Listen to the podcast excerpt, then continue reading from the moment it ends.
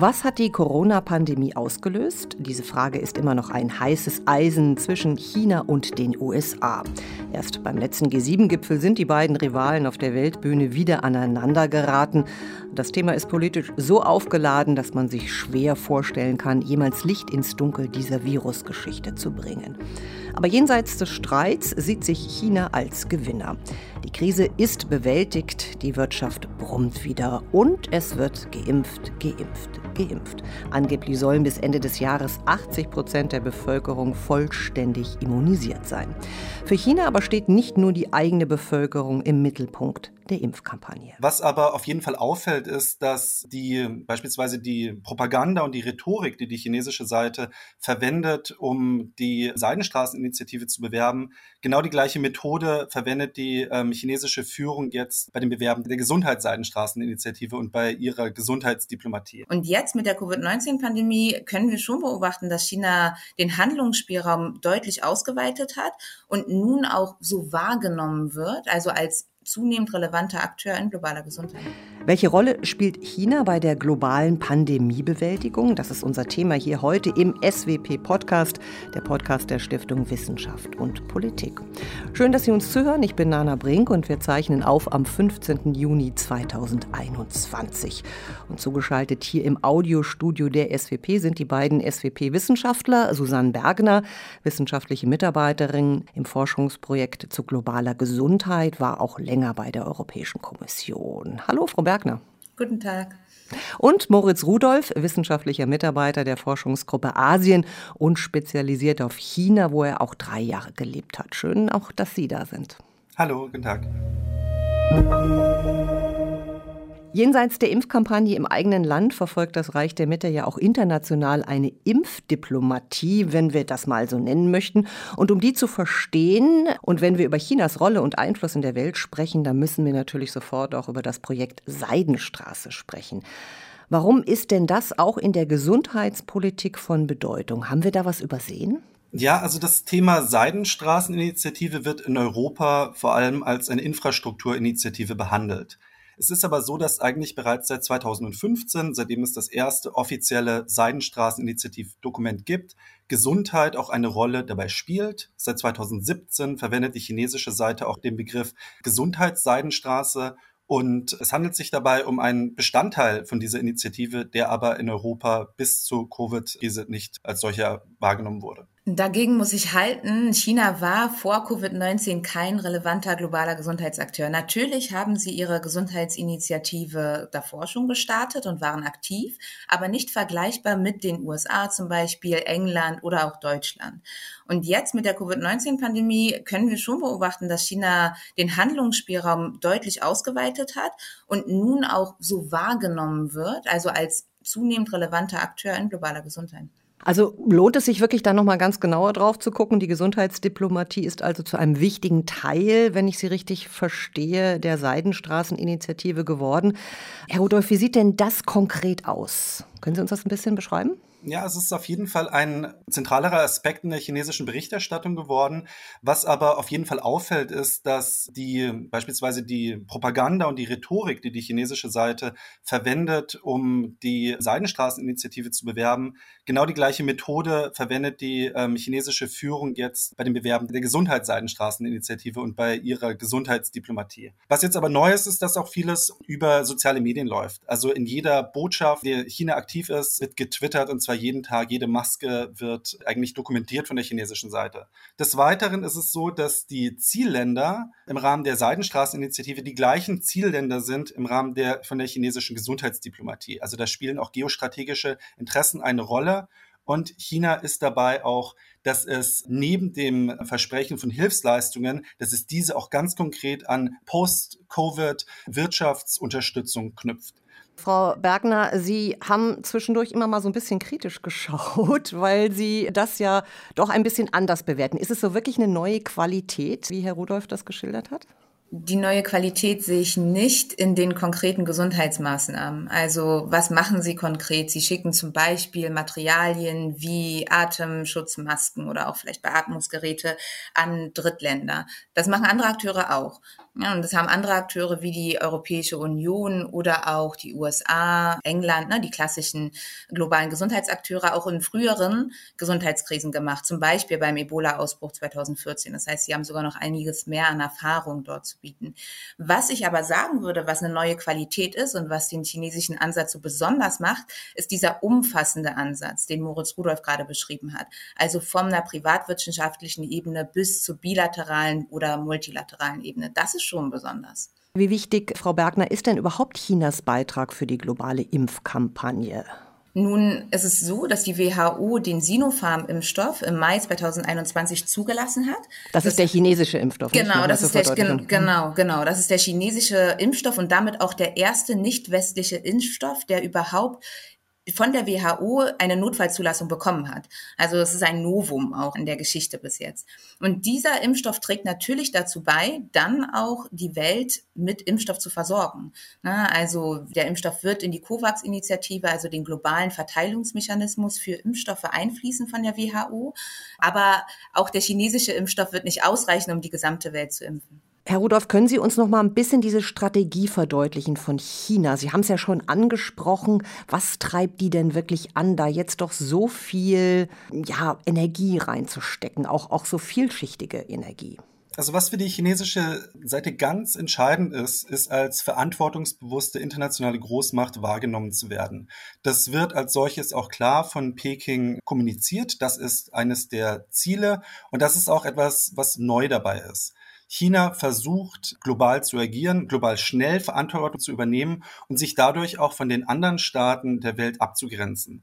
Also innerhalb der ersten 15 Monate der Pandemie war es ja vor allem China, das Masken geliefert hatte oder das unterschiedliche Hilfsmaterial auch entsendet hat, während europäische Staaten oder auch die USA vor allem damit beschäftigt waren, erstmal die eigene Bevölkerung zu versorgen. In China gab es da den Vorteil, dass man zu dem Zeitpunkt keine hohe Inzidenz im eigenen Staat hatte.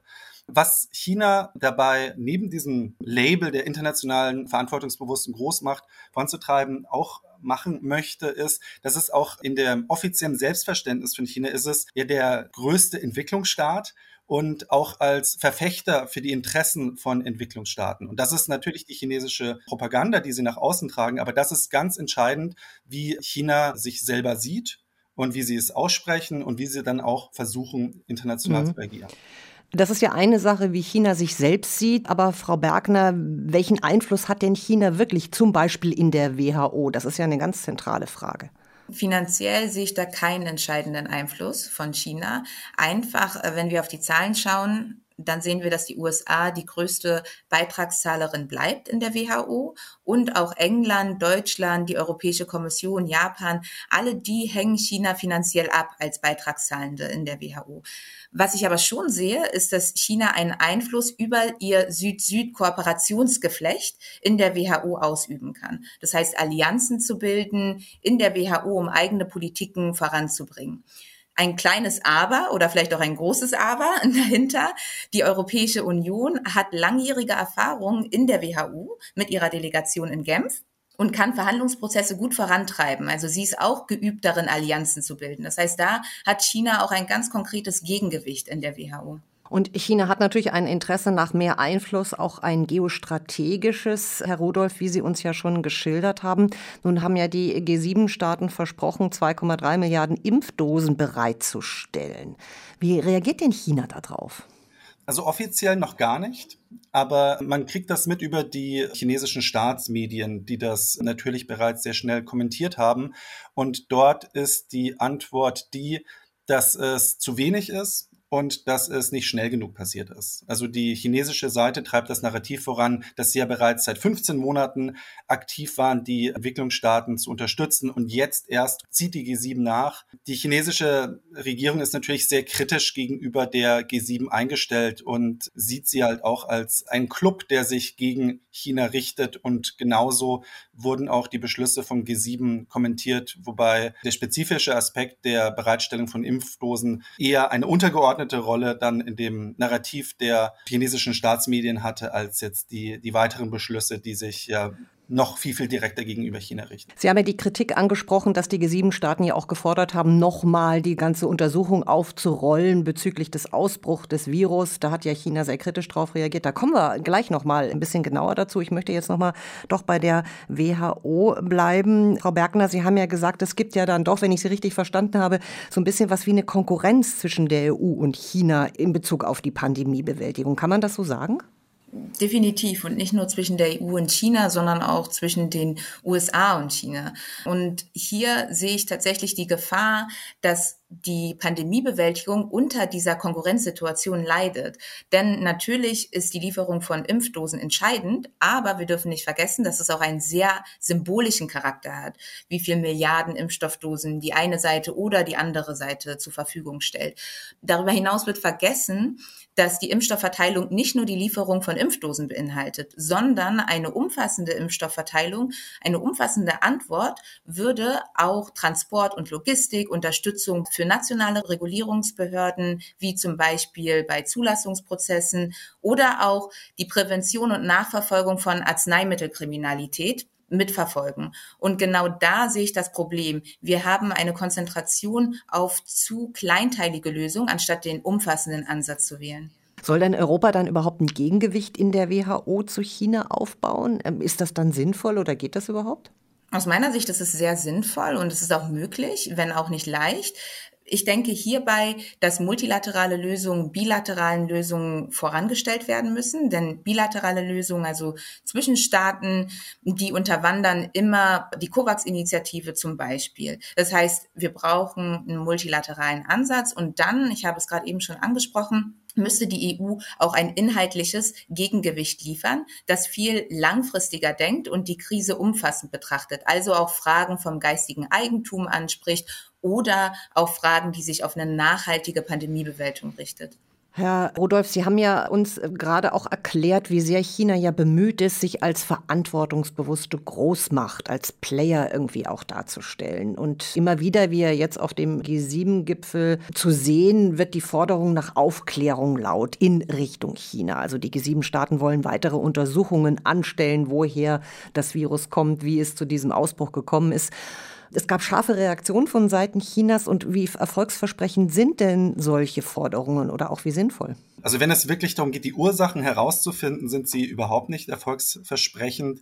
Ich glaube, da ist der Zug mittlerweile schon abgefahren und ich glaube auch nicht, dass jemand ernsthaft davon ausgeht, dass es möglich ist, diese Frage jetzt noch gut zu beantworten, vor allem nicht in dem autoritären System, das China nun mal ist.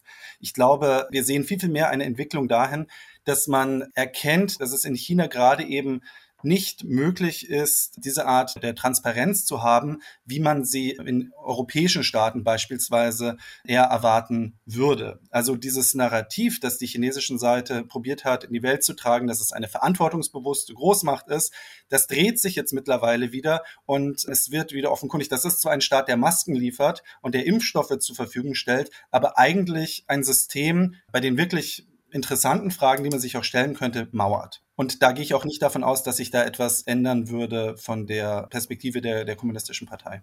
Nochmal rückgefragt bei Ihnen, Frau Bergner, war das ein sinnvoller Zug äh, von Seiten der G7-Staaten, da nochmal darauf zu beharren? Bringt das die Kampagne oder das Impfen irgendwie weiter global gesehen? Ich bin da ganz bei Herrn Rudolph. Ich sehe das nicht als sinnvollen Zug. Auch ich bin der Meinung, dass durch intransparente Verfahren, die nun mal mit China möglich sind, leider können wir keine transparenten Verfahren haben, leider haben wir keinen Zugriff auf ähm, Rohdaten zum Beispiel.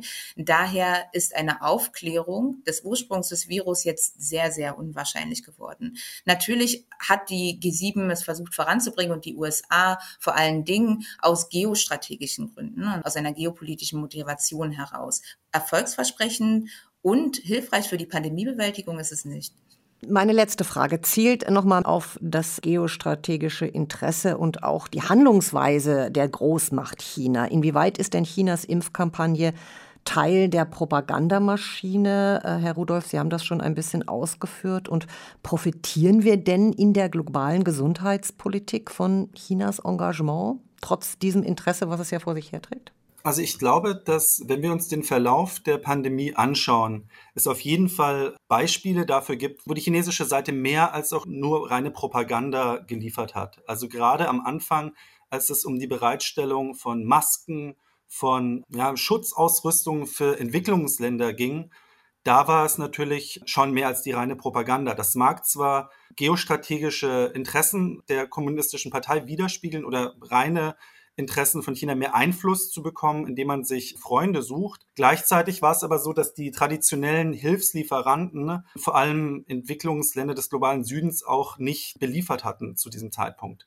Also das Beispiel ist, äh, Madagaskar setzt einen Hilferuf ab und innerhalb von 100 Stunden landet ein Flugzeug und bringt Hilfsgüter.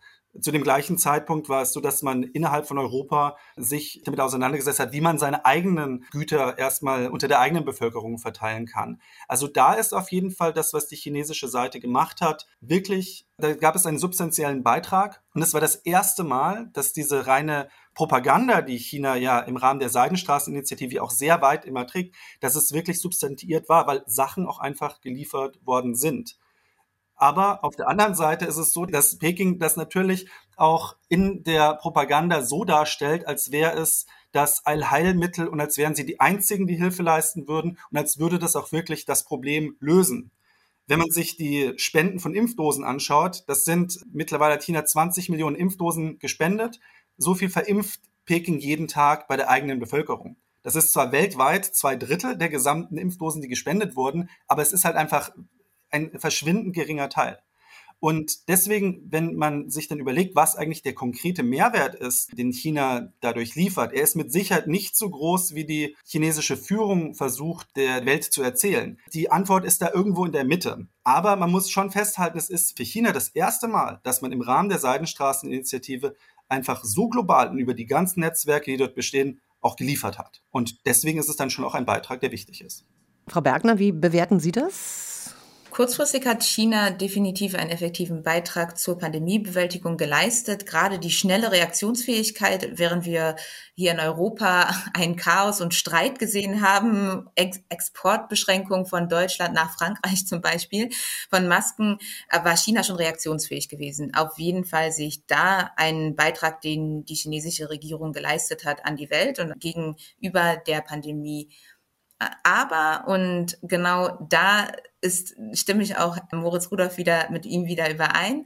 Ich sehe, dass die langfristige Bewältigung der Pandemie nicht von China abhängt, beziehungsweise China keinen entscheidenden Beitrag bisher dazu geleistet hat. Also wie wollen wir zukünftigen Pandemien gegenübertreten beispielsweise? Welche Mechanismen werden dafür benötigt? Und hier reicht Propaganda von der chinesischen Seite nicht aus. Das heißt, Sie sagen eigentlich, eine weitergehende Kooperation mit China äh, in Bezug auf die Pandemiebewältigung ist eigentlich nicht erfolgsversprechend, sondern man muss sich auf die eigenen Sachen in, im Westen konzentrieren. Ist das, würden Sie das so sagen? Nein, ich würde sagen, wir können uns nicht auf China verlassen. das heißt, ähm, die westlichen Akteure oder die europäischen Akteure sollten sich nicht auf China verlassen und zurückziehen. Natürlich müssen sie den Arm ausstrecken und kooperieren, denn alleine wird niemand die Pandemie bewältigen können und auch keine künftige Pandemie bewältigen können. Aber sie müssen halt auch ein Gegengewicht bieten und das können sie halt nur machen, indem sie einen inhaltlich umfassenden Ansatz, langfristige Perspektive, eine Strategie strategische Vorausschau beweisen. Das war der SWP-Podcast. Susanne Bergner und Moritz Rudolph. Vielen Dank für Ihre Zeit und Ihre Einsichten. Herzlichen Dank. Danke. Und Ihnen danke fürs Zuhören. Unsere Leseempfehlungen zum Thema dieser Folge finden Sie gebündelt auf unserer Website bei dieser Podcast-Folge. Hören Sie auch in unsere nächsten Folgen gern wieder rein. Sie finden sie auf unserer Website und können den Podcast auch bei Spotify oder Soundcloud abonnieren. SWP Newsletter, Facebook, Twitter-Accounts informieren Sie wie üblich über alle unsere Neuerscheinungen. Ich bin Anna Brink und ich freue mich auf das nächste Mal.